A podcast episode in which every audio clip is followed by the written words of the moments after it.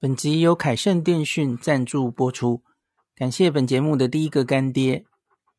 如果你要去日本，在烦恼上网的问题，你的手机是十一 iPhone 十一以上的 iPhone，恭喜你，你可以使用去日本上网新趋势的 eSIM 虚拟 SIM 卡，没有实体卡，下单之后收到 email 的 QR code 就完成交易了。不再有寄送卡片、寄送 WiFi 机的麻烦问题，而且根本不需要更换原本的 SIM 卡，还是可以接电话或是简讯，非常的方便。凯盛电讯是日本自助旅游中毒者长期的老伙伴，之前曾经推出 AU 分享器吃到饱，多年之前非常受到大家的欢迎，因此这张凯盛的 eSIM 卡也是走 AU，也就是 KDDI 的漫游。那透过 Podcast 的前面的连结点进去，零四 B 的读者可以直接九折。如果没有，请手动输入万年优惠代码 L I N S H I B I 零四 B。凯盛的 e 游卡有三天、五天、八天的选择，或是三十天用一定容量的选择，请大家参考网页。那 eSIM 详细的说明或是其他的上网方式，请见部落格文章连结。大家好，我是林氏璧孔医师。今天是十月二十四号，星期一了。呃，来讲一下台湾的疫情哦。虽然星期一通常都是假日效应哦，那会确诊人数比较少啊。那可是看起来啦，我们一周一周的看嘛，吼，很明显的这个跟前周、上周相比哦。这过去的一周，这个整个确诊的人数又在往下了哦，而且下来的趋势蛮明显的，下来十几 percent 哦。那目前也已经是连续五天小于四万例了哦，下降趋势明显。那有望已经大概脱离高原期了哦。啊，这是指确诊人数了哦。那当然你也可以预期到，那这几天死亡人数大概会是比较高的哦。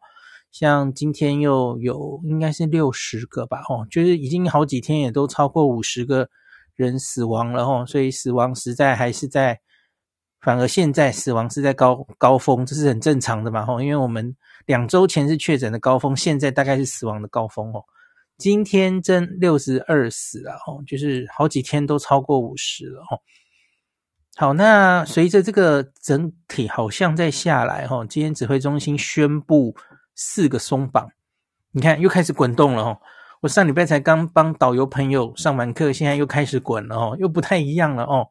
像那现在宣布，那两周哦，十一月七号开始就开始松绑。比方说，主要很快的讲哦，有很多地方的三剂令要取消了哦。健身房哦，记得去年的时候吧，就是包括健身房出入很多地方要求要打三剂。有些人是为了这个去打他第三剂的，然后那现在这个取消，你比方说绕境妈祖绕境的时候，全部人都希望打完三剂，现在也这个取消哦。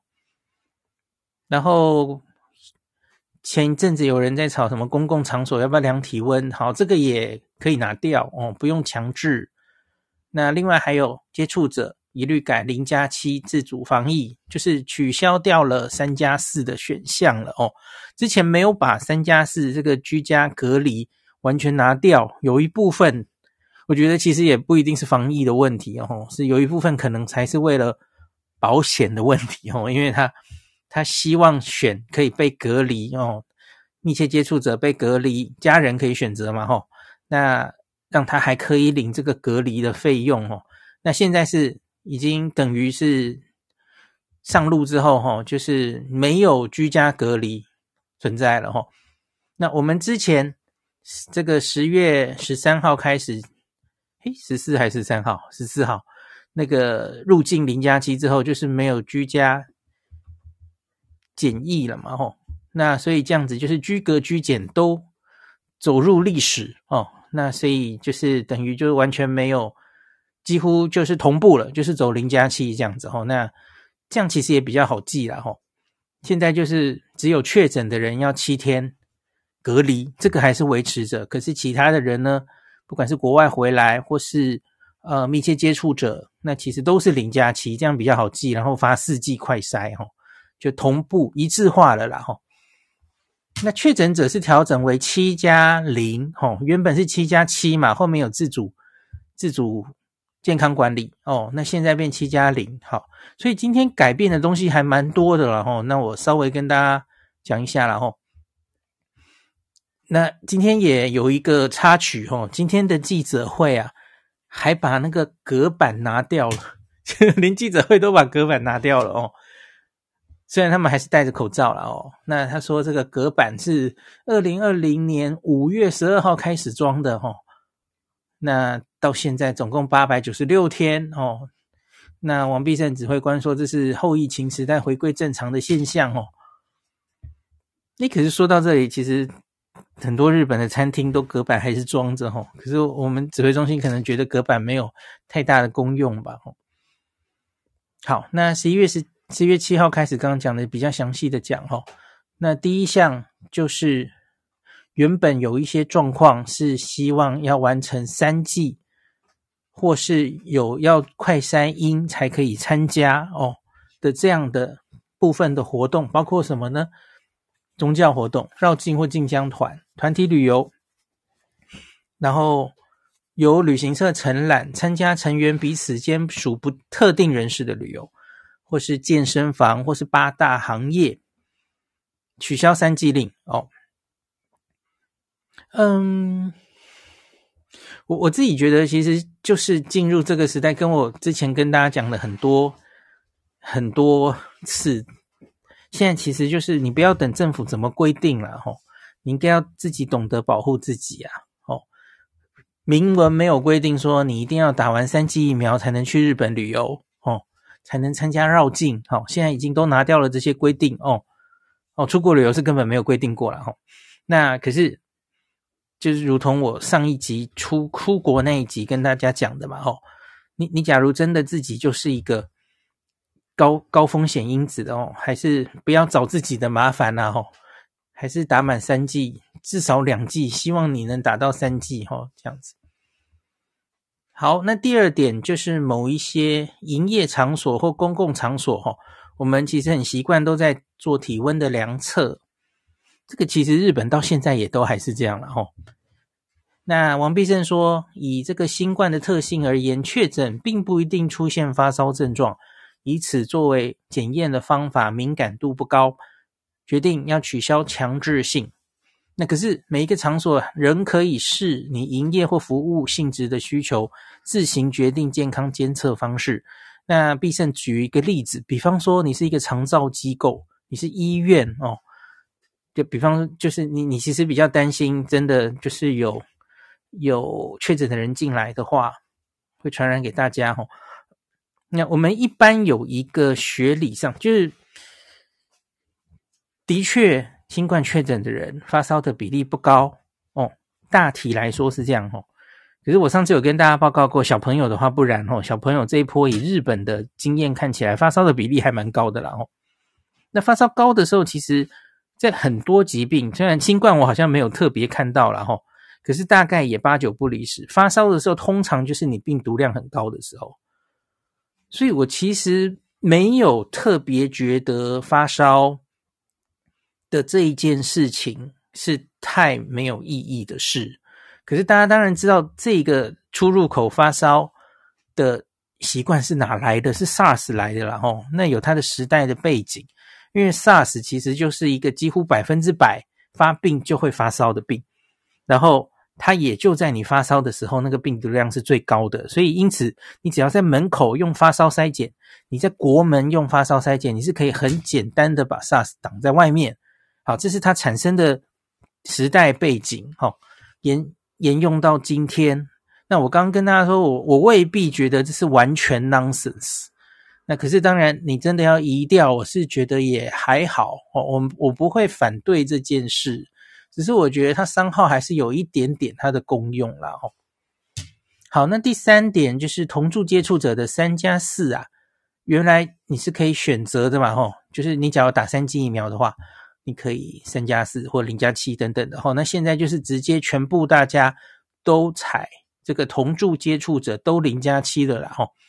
那卫生单位就是会提供四剂，这个最后接触日是第零天，隔天就当自主防疫的第一天，这其实跟出国回来有点像哦。然后第发给你四剂嘛，四剂快筛，第一天就做第一次哦。然后后来你要出去的话，你可以出去哦，可以去上班上学都没有问题，只是就是两天做一次，这其实跟国外回来很像哦。这样子大家比较好理解，没有另外的规定了哦。然后王必胜提醒说，自主防疫地点需符合一人一室独立卫浴哦。那同住接触者在自主防疫期间有症状要进行裁剪，可是检测结果没有追踪哦，你做不做哦？是不是阳性？其实没有人盯着你，反正现在就是一个自主防疫的时代了啦哦。啊，万一阳性，你就自己去照确诊的流程这样子哦。那禁止前往长照机构跟医院陪病，可是基本上其他大概都可以了哈。最近很在常常吵闹的是投票，当然可以哈，出门可以出门就可以投票哦。那所以呢，现在其实就是真的会影响到他投票的权益的哦，可能大概就只有确诊七天内的人了哦。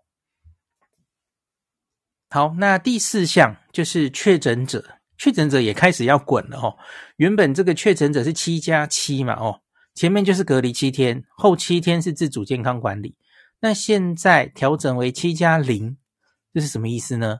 就是七天后啊，假如你做到了快筛阴性，你就可以提前解除自主健康管理了哦。那其实我觉得这个好像还好，因为原本的后七天。就即使就是我常常跟大家讲，即使国家现在规定哦，自主健康管理零哦，好像一副就是你不需要不需要注意你每天的状况或怎么样，不是，我觉得也不是这个意思啊，吼，这个其实就是死的规定啊，吼。那比方说你在大概第十天的时候发烧了，那就算现在是七加七或七加零，你该做的事情是不一样吗？其实一样啊，你你很可能还是有一些状况要处理嘛，对不对？那到底是第几天才没有传染力的这件事，也不是国家做了这个改变就就变了，对吧？那甚至现在其实搞不好还会继续变嘛，哦。今天也有记者问，就这个确诊者七天的隔离是否会缩短？比方说日本现在其实就变了嘛。日本现在无症状感染者，他们觉得这个病毒量比较低，他们其实是五天就好。那而且其实很多国家，就算说他理论上要你建议或强制哦，隔离七天五天，那个强制度也不一样哈、哦。那我跟大家讲过，他可能只是建议你留在家里，不要上班，然后可是他不会限制你外出。有一些国家就是这么软性的建议你在休息而已，哈，不是那种强制的隔离这样，哈。那所以这里需不需要滚动式调整？哦，甚至现在在讨论的就是这种确诊的人在七天内，他可不可以让他出来投票等等的，哈。别国有发生过嘛，哈，好像是韩国还是哪一国啊？就让这些确诊的人专门有一个投票所，让他们去投啊。这这不是办不到，也不是没有潜力的事。那其实应该也不会造成太多的疫情传播啊，因为社会上都是了，这个还去要在乎这些干嘛哦？那所以也许都还会滚哦。反正现在是给它变成七加零，那是否要进一步把确诊者的七天再再滚哦？那专家小组接下来会开会讨论这样子哦，那就是以上讲的这些东西是十一月七号起哦，快筛阴性就可以提前结束你的这个自主健康管理这样子。好，以上是今天做的四个松绑。那接下来我来讲一下变种病毒的事情，因为罗富美这个十一月。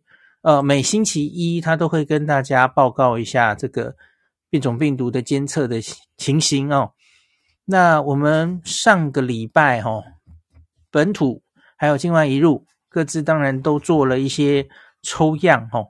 那我们的本土的确诊目前还是 BA five 为主流，它没有变。那已经数字高达九十二 percent 了哦，九成以上都是 BA five。那 BA two 变得只有个位数哈，已经被完全压制了哦。所以很明显这一波都是 BA.5 为主。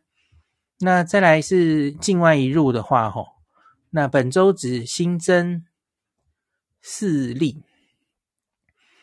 四例都是 BQ 点一或是 BQ 点一点一哈，分别从这个德国两例，然后英国一例，美国一例进来这样哦。那我们累积 BQ 点一家族已经今年以来被验出境外移入五例了哈，本土还没有发现。那本周没有验出 BF 点七或是 XBB 哈，那维持在上周的分别是四例跟一例这样哦。那可是我要跟大家讲哦，这搞不好其实都已经有漏网之鱼已经进来了，那是完全不例外、不意外的哦。因为我们现在进来就已经是零加七了嘛。那这这一些境外移入的哈，呃，通常都发生在十月初来台湾，然后罗富今天有描述，几乎就是在机场哦通关的时候，他主动通报，诶，他就是有发烧或。呼吸道症状等等，吼，然后被拦截下来做口水 PCR 抓出来的，吼。那可是有没有认更多人？他其实已经进来了，然后潜伏期，吼，他在机场的时候没有报，或是他根本那个时候还没有症状。那进来之后发病，当然有可能啊，当然有可能。你发四剂快筛给他，哦，啊外国人不理你，哦，当然有可能，然后他就进来了，有机会传给别人。这。这个我们就零加七了嘛，已经可以完全呃预料到他是可以进来的。我们之前这个十十三加十一哦，不要说三加十一了哦。我们后来三加十一是指那个诺富特那个机师哦，那可是我们一路往十加七哦，七加七，那那境外一路当然都会一直进来哦。那是完全不是意料外的事。大家记不记得这一波今年初以来，Omicron，罗富曾经很辛苦的一直帮大家说：“哦，现在全台湾总共有几条线在传？你记不记得？那就是它是层出不穷的一例一例的单一个案的境外移入。哦，这这根本就是意料中之事哈，它怎么样都会进来的哦，只是时间早晚的问题。”好，所以我们这样现在这样拦，当然就是尽力做一下了哈，监测一下国外进来哦，大概会有哪一些变种病毒哈。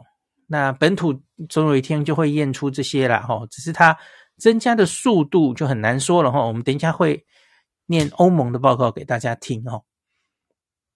好，那这个罗怡君今天就在这个记者会上继续讲说哈。这个 BQ 家族的变异株 BQ 点一跟 BQ 点一点一哦，已经在十月二十号被欧盟 CDC 哈 ECDC 正式指定为这个新冠的重点变异株哈 Variant of Interest，你需要特别留意它哈。那欧洲也进一步进行风险评估，目前 BQ 家族的变异株占这个欧洲各国确诊病例大概十到二十 percent。有些国家高，有些国家低了哈。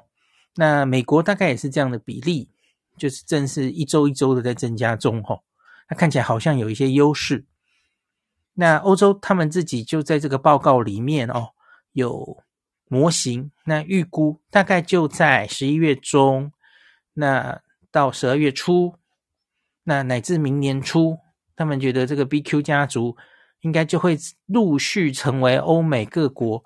最主流的流行病毒株啊，那他们是预估十一月中到十二月初可能就会达到五十 percent 过半，那到了明年初哦，新年过了哈，明年初大概就会到八成以上哦。那预估是这整个秋冬在欧美最主要流行的病毒株这样子哈。好，那可是东南亚以新加坡为主哦，那还是是 XBB 这个变异株。最多哈，那新加坡自己是估计在十一月上旬或十一月中会达到最高峰哦。那 XBB 在印度孟加拉这个尼泊尔、菲律宾、马来西亚、日本好像也有哈，陆续都有验出来哦。所以也许在亚洲就会走 XBB，而不一定是这个 BQ 家族取代 BA.5 哦。那目前我们就是还在密切观察中。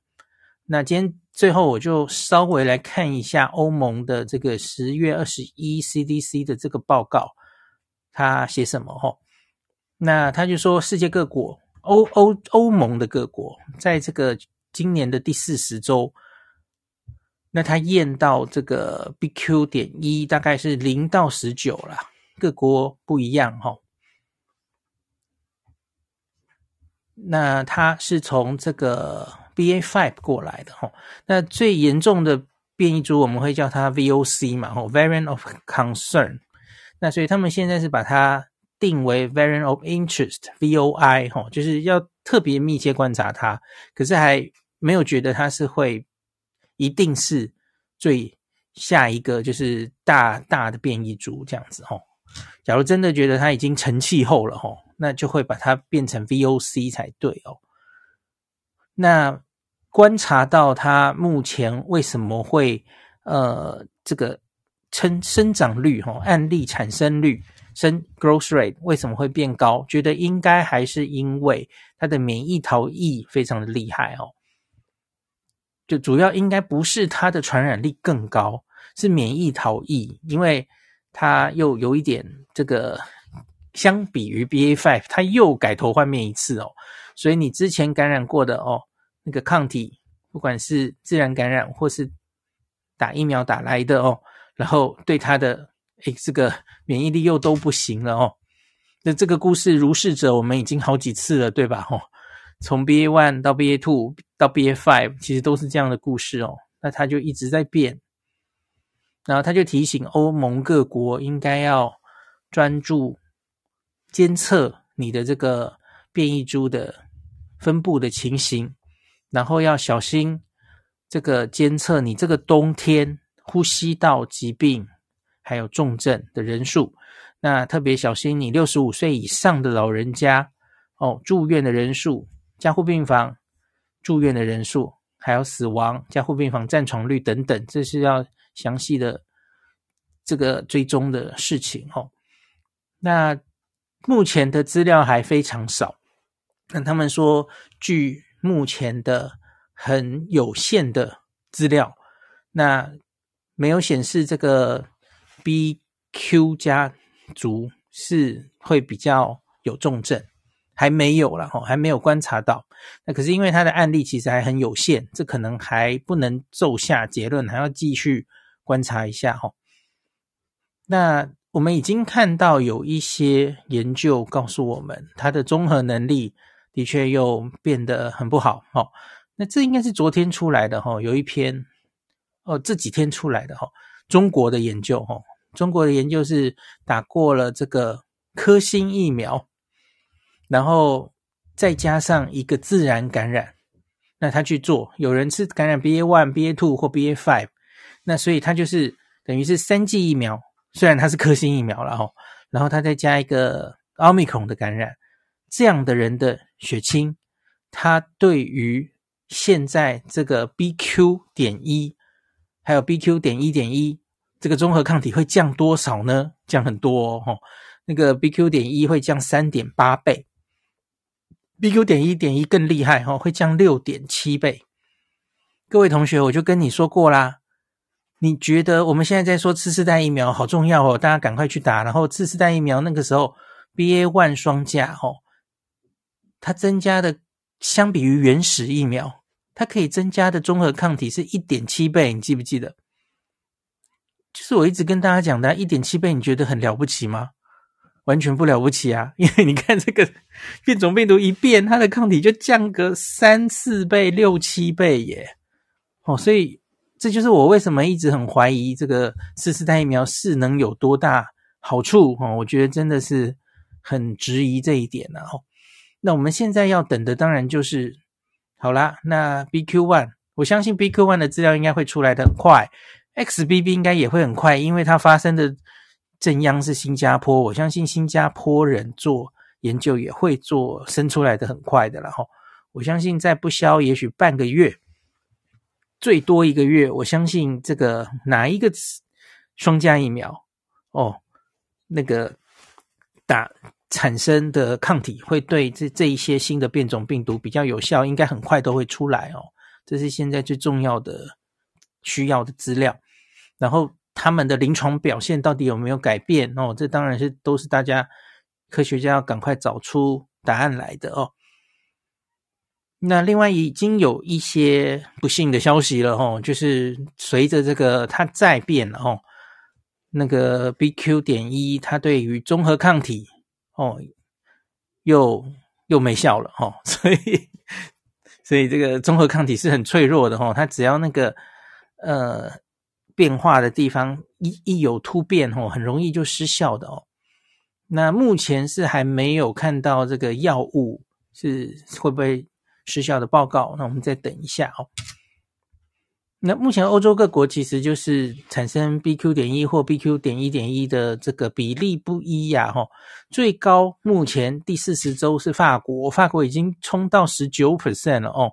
那比利时是九，爱尔兰是七，荷兰六，意大利五，那英国也有到八 percent，然后瑞士九 percent 这样子哈。那美国，美国这个第四十二周是十一 percent 哦，所以其实大概都在十上下哦。那预期它可能会继续往上，那我们就继续看下去哈、哦。好，那今天就讲到这里。本集由凯盛电讯赞助播出，感谢本节目的第一个干爹。如果你要去日本，在烦恼上网的问题，你的手机是十一 iPhone 十一以上的 iPhone。恭喜你，你可以使用去日本上网新趋势的 eSIM 虚拟 SIM 卡，没有实体卡，下单之后收到 email 的 QR code 就完成交易了，不再有寄送卡片、寄送 WiFi 机的麻烦问题，而且根本不需要更换原本的 SIM 卡，还是可以接电话或者是简讯，非常的方便。凯盛电讯是日本自助旅游中毒者长期的老伙伴。之前曾经推出 AU 分享器吃到饱，多年之前非常受到大家的欢迎，因此这张凯盛的 eSIM 卡也是走 AU，也就是 KDDI 的漫游。那透过 Podcast 的前面的连接点进去，林氏璧的读者可以直接九折。如果没有，请手动输入万年优惠代码 LINSHIBI 林氏璧。凯盛的 e 游卡有三天、五天、八天的选择，或是三十天用一定容量的选择，请大家参考网页。那 eSIM 详细的说明或是其他的上网方式，请见部落格文章连结。